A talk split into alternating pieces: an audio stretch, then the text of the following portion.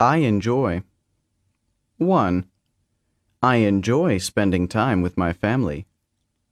2. I enjoyed going out with my classmate last night. 3. I enjoy watching action movies. 4. I enjoy working in a clean and orderly office. 5. I enjoyed having a quiet morning alone.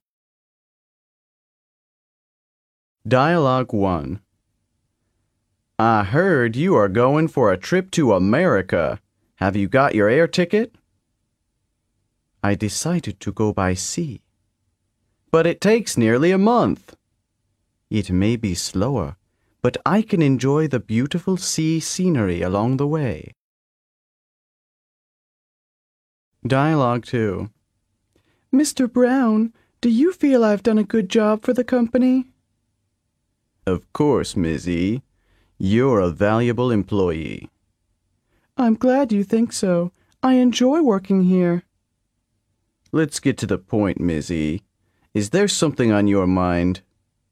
Yes, Mr. Brown. Then let's hear it.